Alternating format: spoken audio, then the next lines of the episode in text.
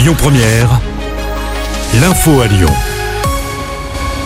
Bonjour Rémi et bonjour à tous. Ce nouveau refus d'obtempérer dans l'agglomération lyonnaise, un policier municipal a été euh, grièvement blessé hier après-midi à Rieux-la-Pape.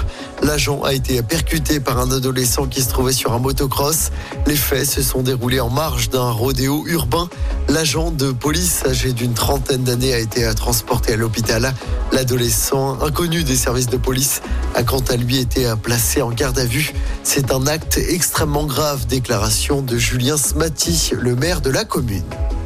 Ce léger rebond de l'inflation en France, 3,7% sur un an le mois dernier après 3% et demi en novembre, notamment à cause de l'accélération des prix de l'énergie.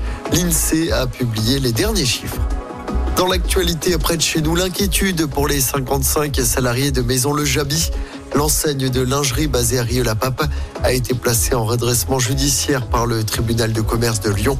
L'entreprise doit faire face à des dettes contractées notamment lors de la période Covid. Pour le moment, aucune suppression de poste n'est annoncée. Un Lyonnais va s'occuper de l'image d'Emmanuel Macron. Il s'agit de Jonathan Guémas. Il est âgé de 35 ans et va diriger le service communication de l'Élysée. Il avait notamment rédigé les discours du chef de l'État de 2018 à 2022. Avant cela, il avait été à la plume de Gérard Collomb. Et puis du changement au centre commercial de Confluence, la boutique Hollister va fermer ses portes d'ici quelques jours. La marque de prêt-à-porter américaine va quitter le centre commercial le 21 janvier prochain. Le magasin avait ouvert en avril 2012. Il sera remplacé par Stradivarius, une enseigne vestimentaire espagnole. L'Asvel va-t-elle enfin remporter un match d'Euroleague après 10 défaites d'affilée? Les Villers-Banner reçoivent les Lituaniens de Kaunas ce soir. Le match se joue à l'Astrobal et c'est à partir de 20h.